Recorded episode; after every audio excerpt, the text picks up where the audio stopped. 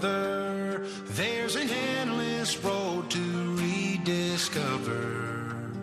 Hey, sister, know the water's sweet, but blood is thicker. Protagonistas los jóvenes. Desde Santiago de Compostela, con el padre Javier García Rodríguez.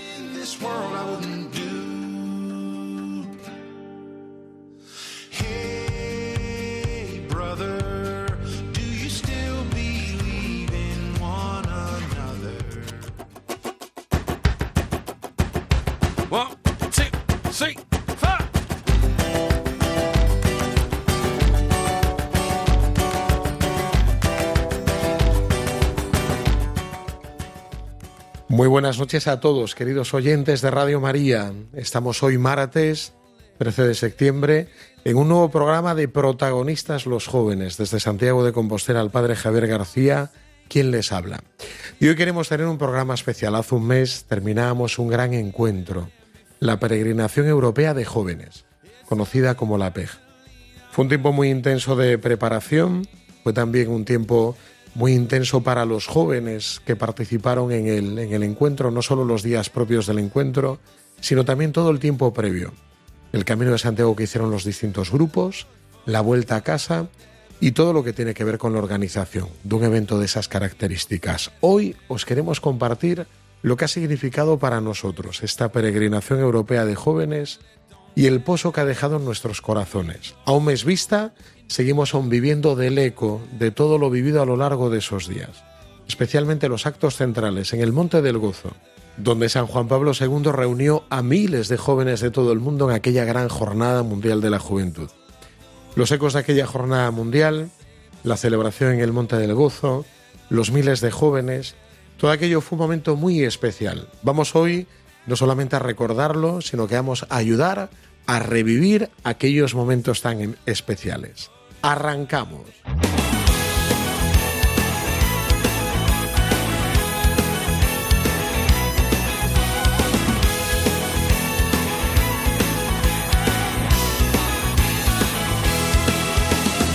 Si has decidido trazar un camino, si te has propuesto volver a empezar, piensas en lo que tiene sentido, Santiago es tu ciudad.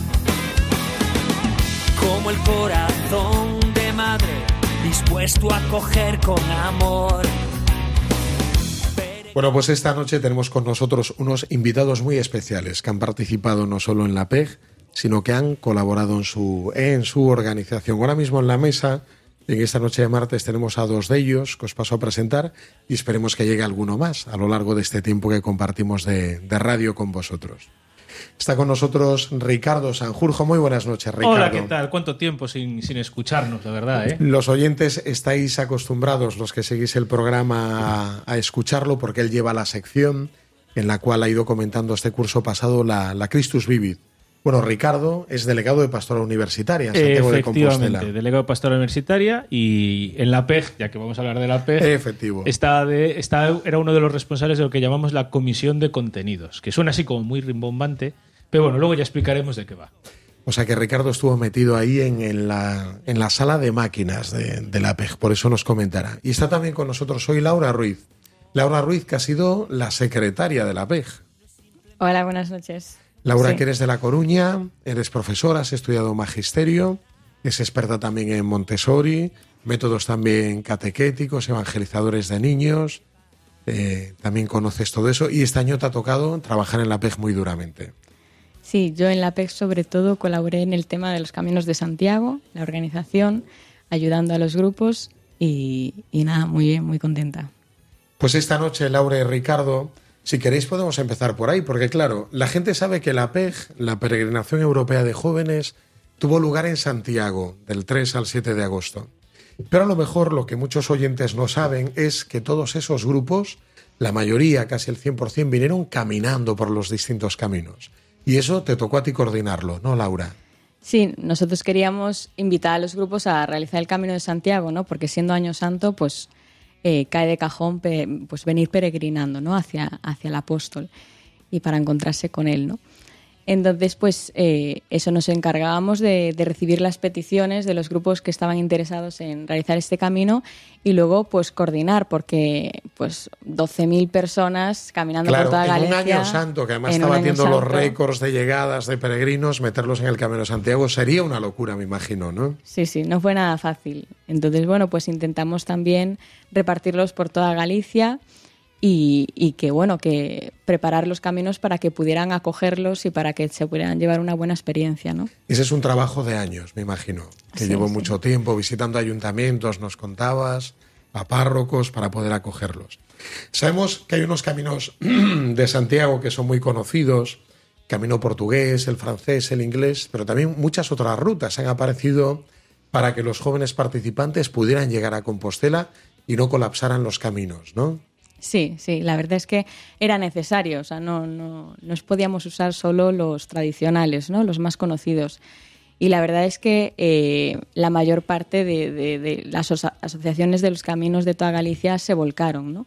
Pues eso, no solo el inglés, el francés, el portugués, sino también pues eh, caminos eh, no tan conocidos o que se estaban dando a conocer, pues como el Miñoto Ribeiro, el de la Ría Murosnoya, eh, bueno, el Camino del Norte, el Camino Primitivo que se unen con el francés, eh, la variante espiritual, o sea, distintos caminos como un poco más minoritarios, pero que también pues se volcaron para colaborar con, con este evento, ¿no? Fue impresionante además que esos 12.000 jóvenes que venían peregrinando, que venían como grupo cada uno de ellos, sí que dieron un testimonio muy fuerte en las distintas etapas. Me contaban cosas que había sido fascinante para la gente de nuestras parroquias y pueblos de Galicia. Por ejemplo, decían que los jóvenes de Córdoba, cuando llegaron a Carnota, ellos que venían por la ría Murosnoya, celebraron una misa y adoración en la playa. La playa de Carnota, Ricardo, que es Es la mejor La- playa del mundo mundial en el continente europeo. Bueno, es una playa impresionante. Para los que no la conocéis, es enorme. Y allí todos los jóvenes, que eran cientos, con sus sacerdotes y tal, tuvieron una misa, montaron un altar, prepararon todo y luego tuvieron un rato de adoración delante de Jesús de Eucaristía. Además te lo contaban de forma épica, ¿no? Cayendo el sol, allí los jóvenes Sí, en porque adoración. además es, es la playa, yo creo que debe ser la playa más occidental de toda De toda Galicia. de toda Galicia. O sea, es la última. O sea, si, El fin del mundo. si quitas, si quitas el cabo Touriñán y el cabo Finisterre, pues lo más para allá, lo más cerca de Nueva York, Es Carnota. Carnota. Pues allí, mira qué significativo. Venían desde, desde el fin del mundo, desde, desde el extremo peregrinando a Santiago Mm. y allí tuvieron la celebración. La gente quedó in- impresionada. Nos contaban también otro pueblo, los que venían por la, por la variante espiritual del camino portugués, por ejemplo en Vilanova de Arousa, que tuvieron los jóvenes de Castilla y León, que venían también cientos, tuvieron la celebración penitencial en el parque, en la alameda de- del pueblo.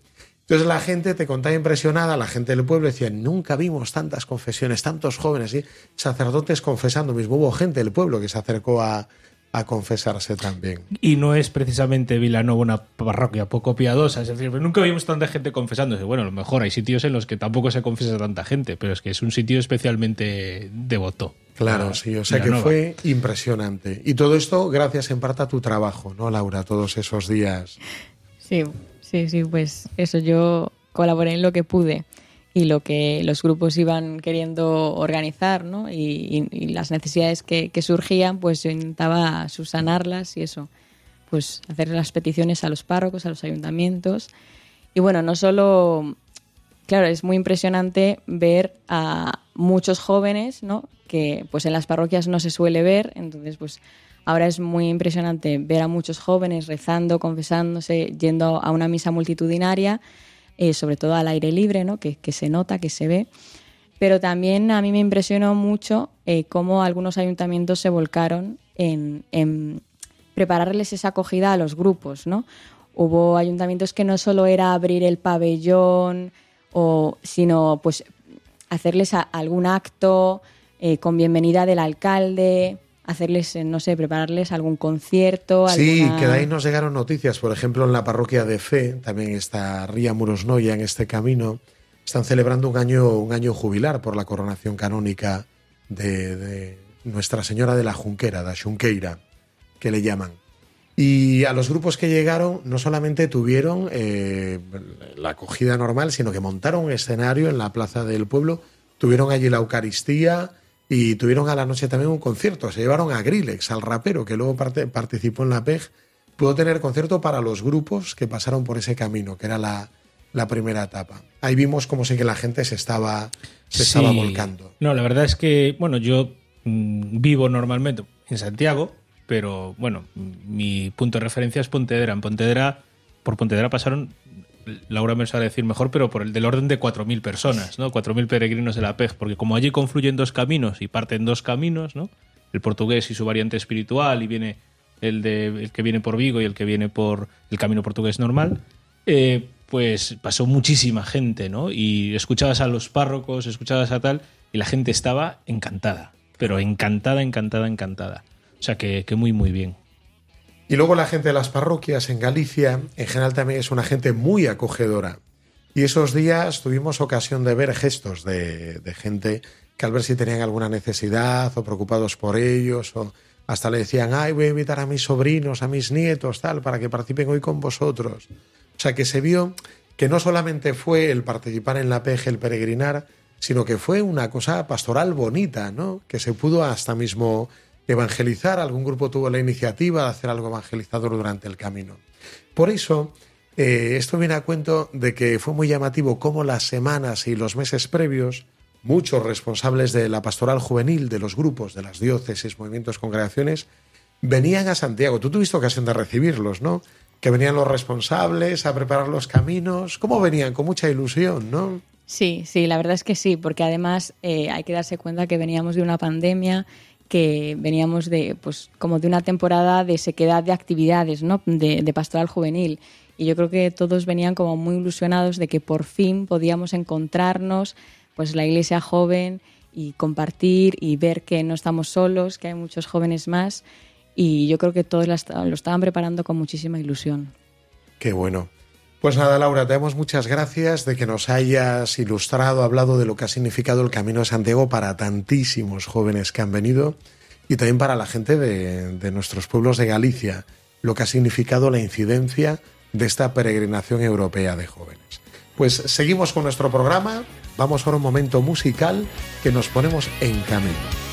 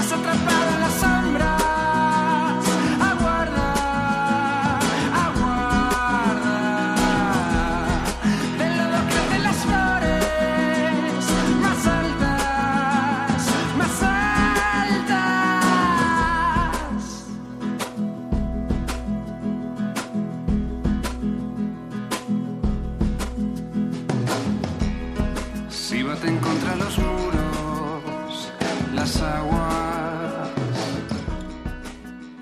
Pues aquí seguimos un martes más en la radio, Radio María, la radio de la Virgen. Protagonistas los jóvenes desde Santiago de Compostela. Al habla vuestro presentador, el padre Javier García, y esta noche tenemos dos invitados muy especiales, que han no solamente participado en la PEG, sino que han trabajado en la organización de la misma. Ricardo Sanjurjo, Laura Ruiz, que ya nos han hablado, y vamos ahora a dar un paso más. Así como comentábamos inicialmente todo el tema del camino de Santiago de los grupos, Vamos a meternos ya en los días propios de la PEG, del 3 al 7 de agosto. Fueron muy intensos, ¿no, Ricardo? Pues la verdad es que sí, o sea, la gente que estaba en la organización y también los peregrinos, pues descansamos más bien tirando a poco. Pero fue un cansancio muy agradecido, porque es un cansancio de ver cómo las cosas, bueno, con, con sus dificultades y, y esas cosas que cuando estás dentro de la organización y tienes una idea de cómo tienen que salir, ves que no salen, pues siempre pasa en todas las organizaciones. Pero es un cansancio agradecido porque al final yo creo que incluso esas cosas que no salieron como tenían que salir fue para bien. Fue para bien. Pues la verdad es que sí hubo un trabajo muy fuerte también que hicieron los casi 500, pere- 500 peregrinos, perdón, 500 voluntarios que participaron en el encuentro. Desde el domingo anterior, ¿no, Laura? Pudieron estar juntos ya en Santiago de Compostela, empezar a convivir y prepararlo todo, esos 500 voluntarios. Sí, sí, el domingo llegaron una semana antes y bueno, pues eran muchísimos jóvenes, la- algunos la primera vez que participaban en algo semejante, así que había mucho por hacer, mucho que, que aprender, que preparar y todos estaban Hubo muy una cosa muy bonita en esta PEG, que era los jóvenes participaban como voluntarios, que eran unos 400 y pico, pero luego teníamos un grupo de élite, que le llamamos voluntarios de élite, que podían participar gente adulta de la ciudad, que podía donar parte de su tiempo, si a la mañana trabajaban, venían a la tarde. Claro, también jóvenes que precisamente eso, pues estaban trabajando o lo que fuera, pero que disponían a lo mejor de media jornada para echar un cable. Y eso estuvo muy guay. Estuvo muy bien. Fue algo súper positivo que los jóvenes también tuvieran esa vinculación o relación con otras generaciones porque no solamente aportaron trabajo, sino que aportaron también criterio, aportaron también Mm. estabilidad a tantos jóvenes. No, y hay que reconocerlo una vez más porque lo dijo don Julián al final, lo dijo don Julián al principio, lo dijo también eh, el legado pontificio, lo dijo todo el mundo, ¿no? Eh, sin ellos la PEG no hubiera salido, porque mira que les dimos trabajo, ¿eh? Desde las comisiones. Y ellos con muchísimo sacrificio personal, de, esfuerzo, de cansancio, de a veces perderse cosas en las que le hubiera gustado participar, eh, pues ayudaron a, o sea, no ayudaron a, sacaron adelante la PEG. Eso es. Porque les estamos hablando de eso. Este programa especial, hoy protagonistas los jóvenes, dedicado a la peregrinación europea de jóvenes. Pues vamos a hablarles, yo creo que yendo a lo mejor por partes, podemos indicarles el día de acogida, porque fue el día en que todos los grupos iban llegando ya por los distintos caminos y en Compostela ya todos ellos comenzaban las distintas actividades, que fue el día 3 de agosto, un miércoles. Allí se, se encontraron todos y este acto de acogida tuvo lugar en la Plaza del Obradoiro. ¿Qué recordáis de ese día, Ricardo, Laura? Porque fue un día inicialmente bastante accidentado, con dificultades, pero que al final salió todo bien, ¿no? Sí, yo, bueno, lo recuerdo con mucha ilusión porque nos tocaba bailar a los voluntarios en el escenario y, y entonces, bueno, pues toda la preparación previa ya por la mañana eh, y luego también para mí personalmente muchísimos recuerdos porque yo estuve en la peja anterior, entonces pues eh, estar allí en el Obradoiro y que poco a poco, pasando las horas del día, empezase a crearse ese ambiente que yo había vivido pues eh, tantos años antes, pues muy ilusionante, ¿no? Y, y eso, sobre todo ver cómo iban llegando los peregrinos, alegres, cantando y emocionados, ¿no? Pues, pues, y nosotros también con muchísimas ganas de, de servir, ¿no? De ser voluntarios. Y ese acto de acogida no podía tener otro marco que la Plaza del Obradoiro, justo delante de la fachada de la catedral. El caso es que se preparó todo, un gran escenario. A la tarde comenzaron ya los conciertos, los grupos a animar, distintos cantantes allí motivando a los jóvenes que a partir de, las 4 de la tarde iban accediendo ya a la plaza. Esperamos ese día recibir pues a algo más de 10.000 que ya habían llegado. Pero eh, antes de empezar el acto propiamente, la oración litúrgica de acogida, algo se torció, ¿no, Ricardo? Sí, pero también providencial. Yo lo comentaba con, con Santi Romero, que fue uno de los encargados de, de actos centrales, y, y con alguna persona más de la organización en los meses anteriores. Decir, tenemos el mejor escenario del mundo, o uno de los mejores escenarios del mundo, que es la escalinata del Obradoiro, ¿por qué no lo vamos a hacer allí? Cierto que da toda la solana y algunos salimos con la cara iluminada ¿no? del, del. Del sol. Pero al final, pues las circunstancias meteorológicas quisieron que fuera allí. Y la verdad es que estuvo muy bien, o sea, muy, muy bien aquel acto. O sea, es cierto que, bueno, pues por los problemas, a lo mejor la gente que estaba abajo en la plaza, pues pudo escuchar peor, porque al mover los altavoces, bueno, pues no estaba todo el sonido, lo bien, todo lo bien coordinado que hubiera estado si hubiera estado en el escenario, pero, pero yo creo que fue también mucho más eh, significativo de lo que quería ser la PEG, porque al fin y al cabo, en vez de estar dándole la espalda al, al sepulcro de apóstol, el acto inaugural fue mirando hacia el, hacia apóstol. Es que lo que Ricardo no les comentó es que a media tarde voló, parte del escenario se levantó un viento Es que todo- tremendo en la plaza salió, salió bien, porque como al final no hubo que lamentar ninguna cosa más que que se cayó una, Una pequeña placa. parte- una pequeña Sí. placa y por seguridad entonces se decidió retirar el escenario, no merecía la pena tampoco El caso en fue ello. que en poco tiempo se decidió desmontar todo y montar todo en la fachada de la catedral. Y allí tuvo lugar el acto de bienvenida con el arzobispo, los demás obispos que ya habían llegado, también algún cardenal. Y luego los, el coro, que bueno, de forma un poco precaria, un poco sonorizado, pero pudimos tener ese acto de, de apertura. Sí que es verdad que las palabras de don Julián, nuestro arzobispo, fueron unas palabras de bienvenida fuertes. Sí, ¿no? sí, sí. Yo mm, hacía tiempo que, que no escuchaba a don Julián. Incluso dije, oye, esto, este se lo ha currado, pero mucho, mucho. O sea, hacía tiempo que no escuchaba a don Julián siendo tan incisivo en las cuestiones fundamentales de la PEG. ¿eh? O sea, en, es- en- en la necesidad del encuentro, en el recuperar eh, pues eh, los actos o sea, masivos también. O sea, yo creo que, que fue un- unas palabras muy, muy acertadas. Muy acertadas. Pues le situamos. Día 3 de agosto tuvimos este acto de acogida en la Plaza Lobradoiro y a continuación se dio ya el pistoletazo de salida. Esa noche ya comenzamos con las distintas actividades. Hubo, hubo música, hubo también sobre todo vigilias de oración, porque todos esos días teníamos un problema, que era que queríamos que los jóvenes que habían venido peregrinando a Santiago pudieran Hicieran todos, todo. eso es, pudieran todos entrar para postrarse ante la tumba del apóstol Santiago. Y esto, los que somos de aquí sabemos que es muy difícil, porque Santiago el mes de agosto hay unas colas enormes para entrar en la catedral. Y no queríamos tampoco colapsar ni poner a los 12.000 jóvenes a hacer cola y perder las actividades del día. Entonces se nos ocurrió una cosa, ¿no, Laura? Sí, este, bueno, establecimos turnos ¿no? para, para visitar la catedral, que todos pudieran entrar y también para mm, pues no quitar tiempo de otras personas pues que también querían entrar en la catedral lo hicimos en horario en el que la catedral no estaba abierta al público ¿no?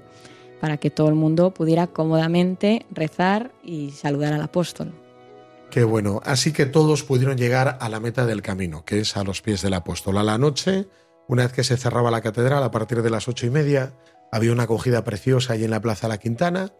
Se hacía una motivación espiritual, una preparación, y los grupos iban pasando por la Puerta Santa para llegar al sepulcro y tener un momento de oración breve, porque eh, una hora tenía que durar todo y había que desalojar porque había que entrar otro grupo de más de mil jóvenes. ¿no? Pero la experiencia fue muy positiva y reconfortante. Yo, yo creo que si yo solo estuve en la última de las, de las vigilias, porque, Bueno, estuviste en la última porque, porque era era la internacional. vigilia internacional por idioma. y nuestros queridos oyentes no lo saben, pero Ricardo es un hombre políglota, habla varios Políglota idiomas. o polidiota, no lo sé. Eh, pero, pero sí, me tocó hacer a mí la acogida en italiano, portugués, Inglés. inglés, y, y castellano, porque había grupos un poco de todo.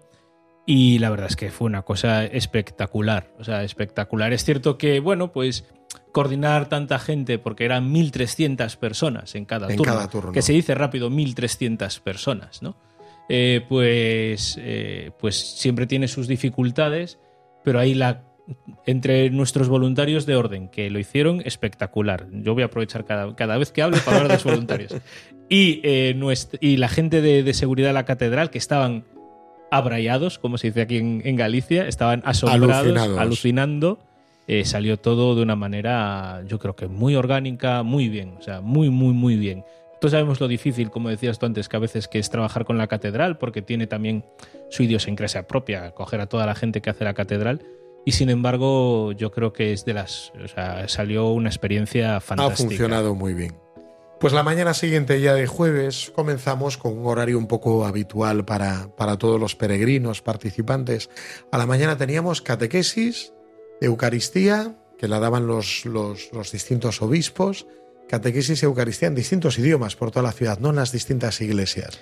¿Pudisteis participar, estar en alguna? ¿Estabais trabajando que no podíais salir de la oficina? No, yo, yo era catequista, de hecho. Tú fuiste catequista, wow. Bueno, es verdad. por tu- Precisamente por lo mismo. Eh, hicimos una pequeña. No hubo muchos grupos que no hablaran italiano o portugués, o español, evidentemente. Entonces hicimos un pequeño, una pequeña catequesis para eh, grupos que venían de Polonia, de Alemania, gente, bueno, pues a lo mejor, aparte de movimientos que venían eh, gente pues de Grecia, de Filipinas, venían, era europea, pero venían de Filipinas, eh, de Irlanda y tal. Entonces hicimos un grupito de unos 70, 100 personas eh, que había catequesis y misa en inglés y lo llevamos entre dos de los responsables de la comisión de contenidos, que éramos los que nos encargábamos de las catequesis. Y, El bueno, padre Luis Claretiano y tú. y yo, exactamente. Y su, salió muy bien. O sea, yo la sensación que tuve en la catequesis nuestra, en la de los idiomas, a ser un grupito, un grupito pequeño, también sé que generó muy buen ambiente, ¿no? Entonces estuvo, estuvo muy bien. Yo pude participar, yo sí que estuve en el seminario menor, que era donde era el cuartel general de los, de los voluntarios. Teníamos dos sedes de catequesis. La gran iglesia, que entraban unos 700, pero luego teníamos una carpa montada en el, en el campo de fútbol, que allí entraban más de mil. Y de Y tuvimos- 2000 si quisiera. Sí, o sea, tuvimos... Sigue montada, por cierto. No, no, ya, ya, ya se ha quitado. Y teníamos allí catequesis multitudinaria. Recuerdo dos en las que estuve del obispo de Córdoba, que fue, fue preciosa. Además, lo- los jóvenes de Córdoba prepararon muy bien eh, toda la animación previa, los cantos, luego las preguntas, porque también los jóvenes tuvieron ocasión de preguntar a los, a los obispos. Sí, la idea es que fuera, no fuera la típica catequesis a la que estamos acostumbrados en estos eventos, sino que fuera algo un poco más interactivo, que pudiera haber también, pues eso, diálogo con el catequista, testimonios de jóvenes y demás. Eh, y que todo fuera un poco bastante ágil. En este sentido, voy a permitirme darle un pequeño tirón de orejas a algún obispo que no se ciñó a los tiempos que se les había indicado desde la organización. Entonces, mm, bueno, pues, pues en algunos sitios, pues sí que eso hizo que se retrasara un poco el horario. Pero fuera de eso, no sé, Laura, tu experiencia, si fuiste, si pudiste ir a alguna catequesis o. Yo, bueno, pues eh, pude ir de refilón a alguna, visitarla así, momentos eh, así breves, pero sí, noté como lo que dijiste, ¿no, Ricardo? Que, que era así dinámico, o sea, cuando yo fui a visitarlas, pues no solo había momentos en los que estaban hablando los obispos, sino también que los jóvenes tenían momentos eh, para compartir entre ellos, para, para hablar, también para confesarse, para hablar con sacerdotes o con el catequista, como comentabas. Entonces sí que, bueno, se veía una cosa distinta a simplemente estar sentado escuchando y se veía pues que, que la gente lo disfrutaba, que, bueno, que, que les aportaba, ¿no? Y que, que este, había un ambiente muy chulo. Y algo muy llamativo también en las catequesis fue que era lugar propicio donde muchos sacerdotes que participaban con sus grupos, pues también estaban disponibles para, para confesar. Y eso impresionó, me llegó por, por varias parroquias, sacristanes, gente que estaba, que a los sacerdotes se sentaban y los jóvenes se confesaban a lo largo de toda la mañana, ¿no? O sea, que era lugar donde participaban en la Sí, catequesis, sí, sí. en la Eucaristía y que también recibían muchos de ellos. Sí, y ya, que sacas perdón. el tema del sacramento del perdón, que a lo mejor tú, como estás aquí en la delegación, en lugar de estar arriba en el seminario menor basado, eh, y estás más cerca del lugar, no sé qué tal resultó el, el abrazo del amor en lugar de las, de las Pues mira, el abrazo del amor creamos aquí en la, en la ciudad un lugar donde hubiera permanentemente mañana y tarde sacerdotes confesando. Y la verdad es que fue una cosa preciosa. No solamente porque muchos pudieron confesarse participantes, sino también muchos peregrinos que venían haciendo el camino, porque está situado en una iglesia San Fructuoso que se encuentra entre la catedral y la oficina del peregrino. Se encuentra en medio de el camino que lleva de un sitio a otro. Y muchos se acercaron, también había confesando en idiomas, hubo la posibilidad, gente de otros países que, que se confesaran, y luego fue un testimonio, porque no solamente estuvieron confesando en la iglesia, sino fuera de la iglesia, en un parque que tenemos justo al lado, en el lateral derecho. Allí también se, se colocaron banderolas y sillas para que los sacerdotes pudieran confesar, y fue un testimonio también de, de cara a la, a la ciudad precioso. Porque además es que la experiencia del Camino de Santiago, los que estamos vinculados a parroquias por las que pasa el camino, sabemos que una vez te sientas a confesar, es posible que no te levantes. Sí. Y que te decir, y te vas a decir, oye, es que tengo que ir a celebrar la misa, perdona. La verdad es que es una gracia muy grande, está muy Mm. vinculado el Camino de Santiago ¿no? al, al Mm. tema de la reconciliación de una manera muy, muy preciosa. ¿no? Para muchos peregrinos que llevan a lo mejor años o mucho tiempo Mm. o pueden hacer una verdadera confesión profunda, poner su vida en verdad delante y cada de vez Dios. más peregrinos y más jóvenes. O sea, mi experiencia es eh, en mi parroquia Sí. de sentarme a confesar y cada vez más peregrinos jóvenes que, que vienen a confesarse. Que bueno, pues sabéis, eso son las mañanas, las mañanas de la PEG, que eran las Mm. catequesis, y había esta actividad del abrazo del amor, y había otra actividad que está abierta mañana y tarde, que muchos grupos pasaron, que fue llamativa, que era el pórtico de la vocación. No sé si tuvisteis ocasión, Laura me sonríe, sí que pudo estar a lo mejor. ¿Qué era esto del pórtico de la vocación o qué te pareció? Bueno, a mí, a mí me pareció algo muy novedoso. Yo estuve ayudando en la preparación previa eh, y luego vi pues por redes sociales o pues grupos que compartían ¿no? su experiencia y que salían encantados. ¿no? Y eso, yo creo que fue algo muy original y, muy bueno. ¿no? Eh, pues nos contaba el sacerdote que lo preparó, ¿no? JB, que, que era como un recorrido para, para descubrir, pues, eh, no solo una vocación al sacerdocio o a la vida consagrada, sino desde el principio, ¿no? Que estás llamado, Claro. todos somos vocacionados. Exacto. Claro. Entonces, bueno, pues eh, era como casi como una gincana, ¿no? Era un recorrido que tenía pues como estaciones y, y, y luego, bueno, pues eh, tenía distintas experiencias, ¿no? Que podías, podías hablar con alguien, bueno, eh, podías conocer distintas eh, realidades eclesiales y la verdad es que estaba montado de una manera muy atractiva para los jóvenes. Podías también pues abrazar al apóstol, bueno, era un recorrido muy chulo. Sí, era llamativo. O sea, la propuesta sobre todo era huir o escapar de, de, de esa feria vocacional que normalmente se realizaba en las jornadas mundiales, que al final acababa siendo algo casi propio de merchandising, ¿no? La gente repartía sus chapas o Sí. las congregaciones, los movimientos. Y esto era provocar una experiencia en los jóvenes, que hicieran un planteamiento vocacional. No, y sobre todo huir de, de la vocación es eh, la vocación de Cura. cura, monja, misionero, ¿no? Sino que es algo, es algo propio de la existencia humana, ya ni siquiera de la existencia cristiana, es algo propio de la existencia humana. Hemos sido creados para algo. Nuestra vocación se define también en, en ese diálogo. Es como, como es intentar hacer la melodía de tu vida eh, Sí. un poco en armonía con los demás, ¿no? Y con tus circunstancias. Y eso eh, iba un poco a ese, a ese núcleo. Entonces estuvo, yo también estuve un poco vinculado a la, a la preparación porque en algún momento me pidieron ayuda, aunque yo al final con otras cosas tenía, no, les dije, mira, ya a partir de aquí ya no puedo echaros más manos.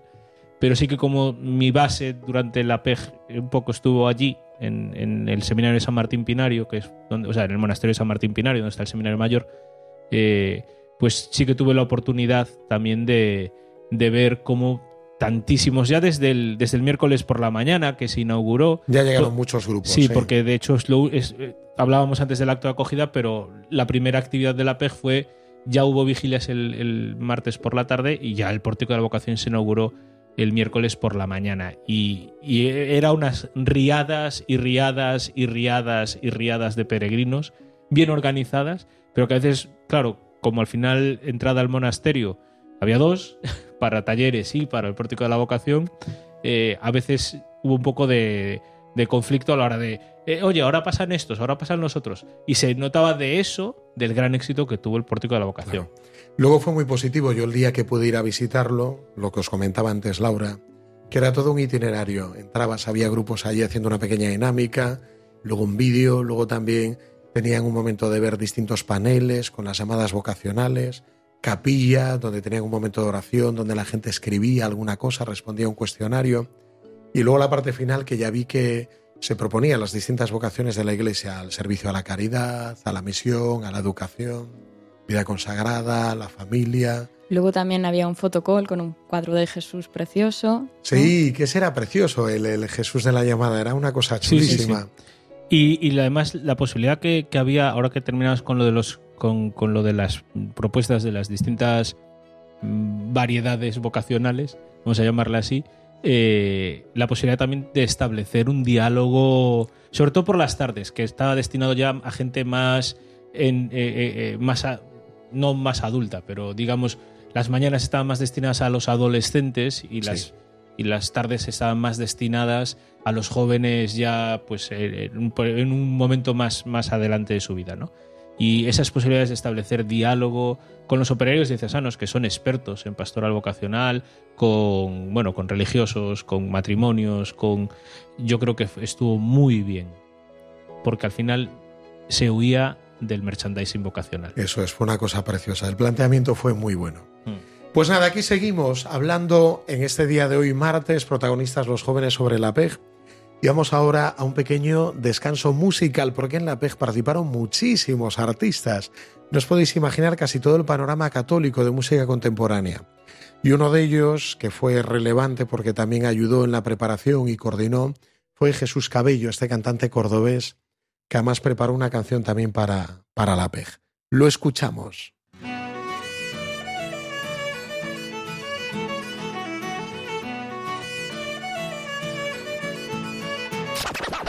Siento que preguntas escondidas en mis huesos. No hay deseos imposibles ni tan lejos. Sin la fuente que los sacie de verdad. Yeah, tantas huellas, tantas vidas, tantos sueños. Una historia compartida en movimiento, atraída por la eterna inmensidad, atraída por la gloria. Oh, joven, levántate, su fuerza ser testigo de las cosas que has visto. Oh, joven, levántate, esta vida es un camino de Santiago al infinito. Oh, oh, oh, oh, de Santiago al infinito. Oh, oh, oh, oh, de Santiago al infinito. signos. Adivino cada día tantos signos. Las señales asombrosas de estar vivo. Una meta es el motivo para andar. yeah. Pues aquí seguimos un martes más. Radio María, la radio de la Virgen, protagonistas los jóvenes, y seguimos avanzando este día en este programa especial dedicado a la peregrinación europea de jóvenes. Nos habíamos quedado a la mañana con nuestros dos invitados, Ricardo Sanjurjo, Laura Ruiz. Avanzamos a la tarde porque a la tarde eh, tenía gran peso tu comisión, ¿no, Ricardo? De trabajo en la PEG. Sí, una de las grandes apuestas de la PEG fue una gran oferta, alguno diría incluso que excesiva en algún momento, eh, de talleres, o sea, una gran oferta formativa. Eh, yo creo que partíamos todos de la convicción de que, de que para vivir la fe también hay que formarse. Es, decir, es verdad que la fe es un don de Dios, un don del Espíritu, pero es necesario que, que haga, que haya también una formación ¿no? que nos ayude a vivir con criterios. Y en fe. esa formación tenéis además mucho, muchísima variedad, muchos caminos, ¿no? Claro, líneas claro. temáticas. Hicimos como 11 áreas temáticas, le llamamos, eh, que ap- aportaban un poco de todo, ¿no? O sea, desde cuestiones de arte, historia, Camino de Santiago, la espiritualidad de la peregrinación, o sea, más propias de lo que es el año jacobeo, Eso es. que ahí, pues, vamos a hacer propaganda. Tuvimos un peso además muy importante, Piedras, Piedras Vivas, Vivas. Como, como comunidad o como comunidad de comunidades. Y, pero también cuestiones de eh, los retos de ser joven, cuestiones de pastoral de la cultura, de fe y cultura, cuestiones de Doctrina social de la Iglesia, ecología. educación afectivo y sexual, o sea, un poco de todo. Quisimos que hubiera Sí. un poco de todo. Y trajimos a primeros espadas. ¿eh? Eso es, porque además llamó la atención que hubiera no solo tantos talleres, sino tanta gente eh, valiosa. Porque vi por ahí alguno de ellos que estaba lleno, algún auditorio muy grande, un Diego Blanco Alvaroba. Diego Blanco, las tres tardes Sí. que hubo talleres, llenó con del orden de 600 personas cada Guau. taller. Tuvimos ahí un conflicto que tuve que, te- tuve que decirle, Diego, para, que tiene que empezar la vigilia. Qué bueno. Porque Diego es de esas personas que empieza a hablar y no para. No, ahí hubo un pequeño conflicto también. Tiene mucha capacidad comunicativa. Sí, sí. Luego también Y nuestra, bueno.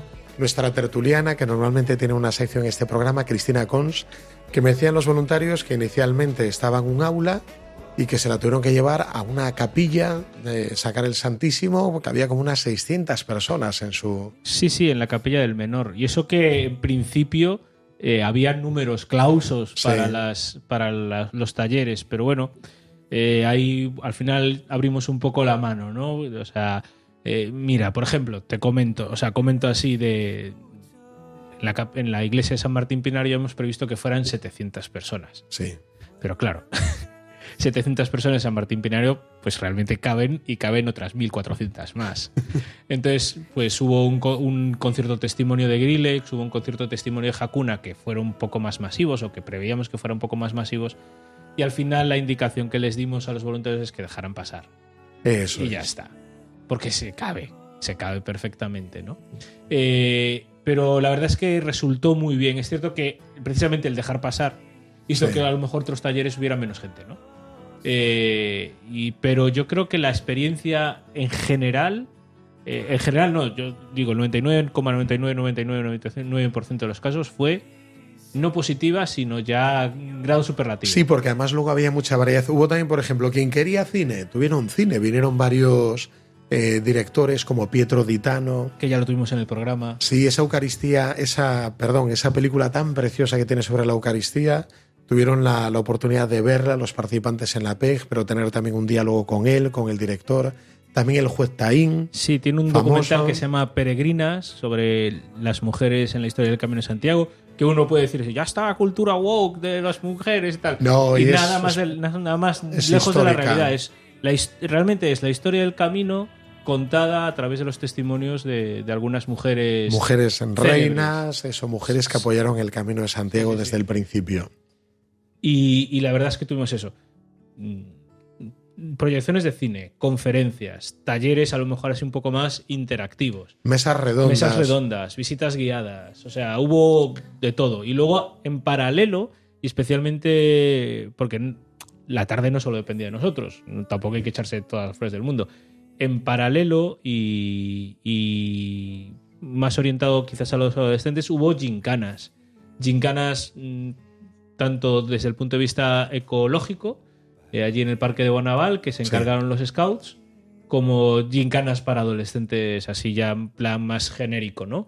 Y estuvieron muy guay, también me han dicho.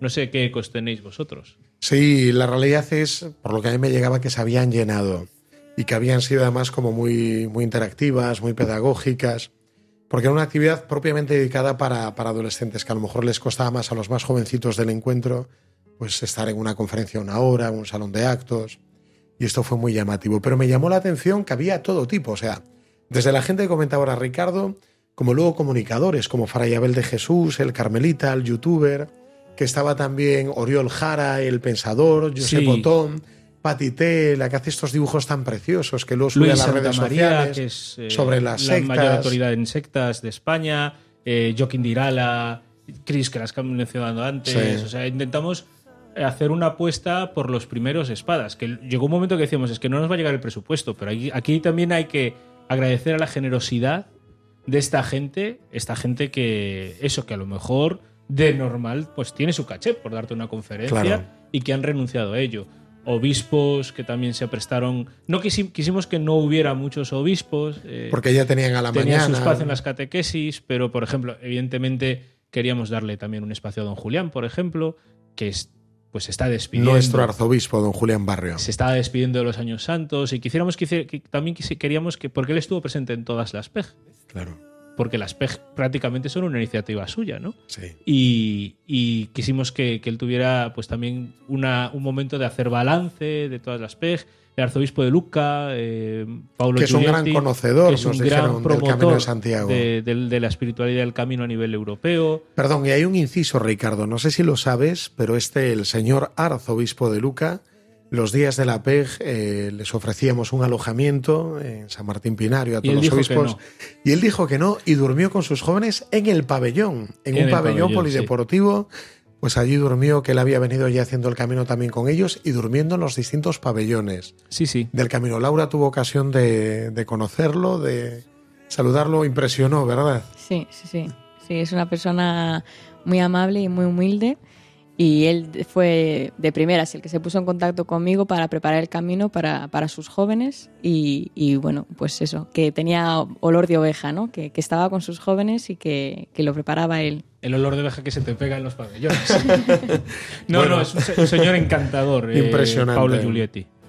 Sí, sí, sí. Y luego avanzando más, después de los talleres de la tarde, como veis, fue eh, un trabajo fuerte y fue una propuesta muy interesante. Yo hubo un día que hice 45.000 pasos. de- de ¡Wow! Yendo de un taller. a otro. Yo no sé cómo salió eso, pero. Claro, porque además era no solamente que estuvieran los ponentes, sino los voluntarios, la apertura de los locales, si había proyector, Mm. si había sonido, o sea, Sí, eran sí. muchas cosas. Fue, fue un trabajo Entonces bien hubo que hecho. ir, tuvo que, hubo, hubo un momento que, que, bueno, a cinco minutos de que empezaron los talleres el primer día, pues, claro, todos los imprevistos, pues se previenen. Y llega ya la propuesta de la noche, porque a la noche sí que tuvimos momentos sobre todo de, de oración y momentos de, de música, era lo fuerte de, de cada noche para los jóvenes participantes en la PEG.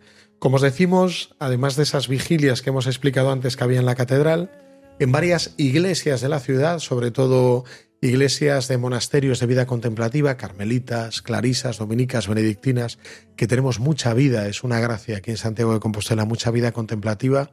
Ahí había vigilias de oración organizada por distintos grupos.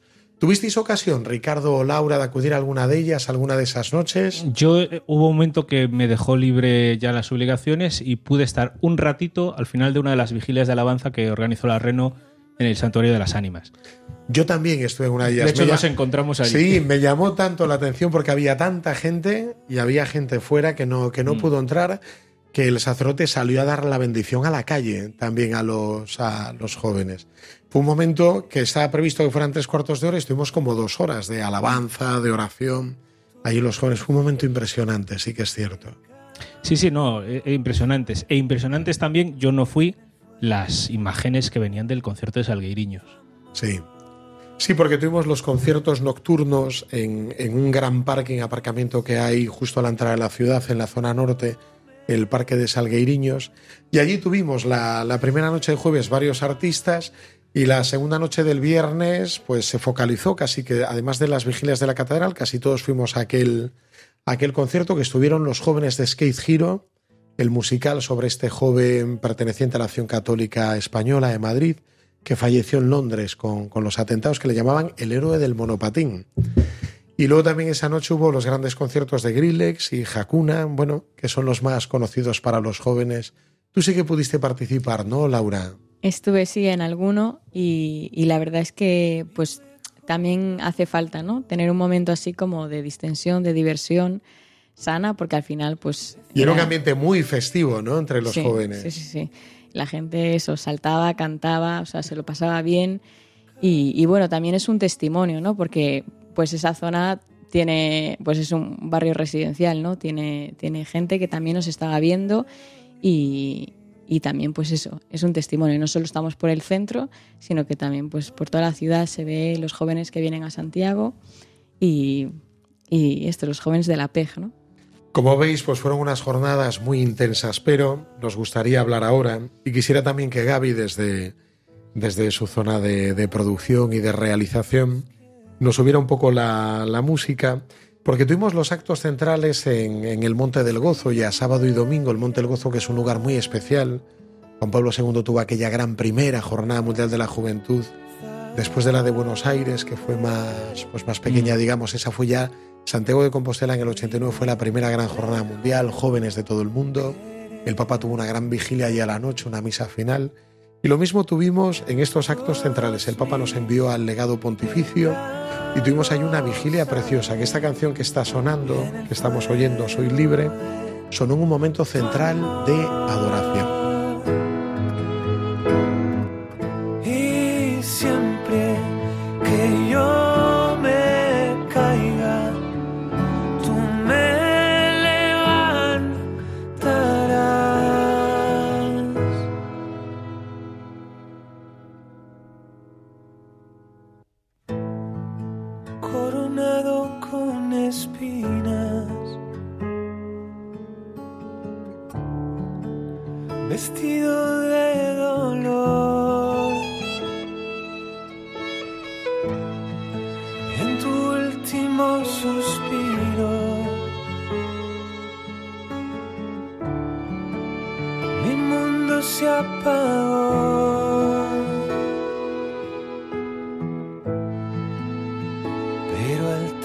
fit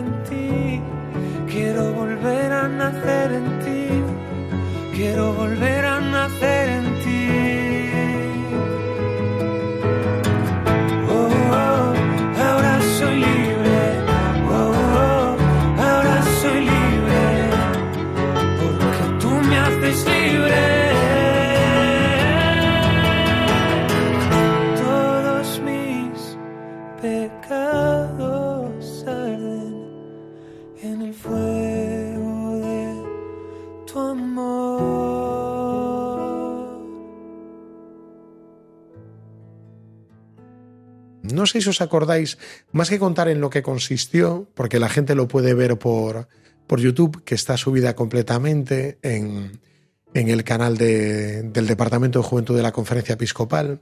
¿Cómo vivisteis vosotros esta gran vigilia, esta noche que presidió el cardenal Martos, legado pontificio? Pues un poco lo mismo que, el acto eh, de acogida, ¿no? O sea, a mí me venían muchísimos recuerdos y yo eh, recuerdo que como joven eh, eh, uno de los momentos que más me impresionó fue en, en aquella PEG del 2010, en el Estadio San Lázaro, cuando encendimos las velas, ¿no? Y todo el estadio estaba en silencio, yo nunca había visto un estadio en silencio de fútbol, eh, todos con sus velas. Y yo sentía como un poco pena porque aquí no había velas. Y, pero, sin embargo, en el momento que, que se encenderían esas velas, la gente empezó a encender sus teléfonos móviles, ¿no? La linterna. Y entonces al final hizo el mismo efecto. Además fue algo espontáneo, algo que no se pidió. Y, pues cuando pues eso venía el Santísimo, todo el mundo pues haciendo esa, cantando, recibiéndolo y haciendo pues eh, eh, esa señal de encender su luz, ¿no? Sí, fue impresionante porque además la vigilia que tuvo distintas partes, música, testimonios, pero luego se fue introduciendo a la gente en ese momento. Se puso un vídeo en el cual se iban haciendo distintas preguntas. ¿Estás sentido solo? Y si era así, pues la gente encendía la luz de su móvil.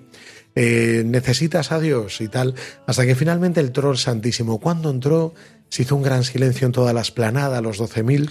Fue, fue, espectacular. y fue simpático porque en ese momento nos contaban desde el ayuntamiento, el responsable de los autobuses, de la empresa del ayuntamiento y el jefe de la policía local, que en ese momento había acabado ya todo lo operativo, subieron y cuando llegaron a lo alto del Monte del Gozo dijeron, ¿y dónde están los jóvenes? Porque no se oía nada, estaba todo el mundo arrodillado hasta que se dieron cuenta de que estaban en silencio y nos felicitaron. Dijeron, es imposible, o sea, nunca hemos Claro. visto miles de jóvenes es que, en es que silencio. además el Monte de Gozo mm, es muy emblemático, digamos, en la historia de la, de la PEG y de la JMJ, ¿no? Por aquella. Por, pues, por- porque allí también fueron las, las primeras PEGs, de toda la de 2010. Sí. Y, pero es que para Santiago el Monte de Gozo es un sitio emblemático cultural y de conciertos. Allí es donde se hace el gran festival del Sondo Camino. Yo estaba comentando que la última vez que había subido era para un concierto de Bruce Springsteen.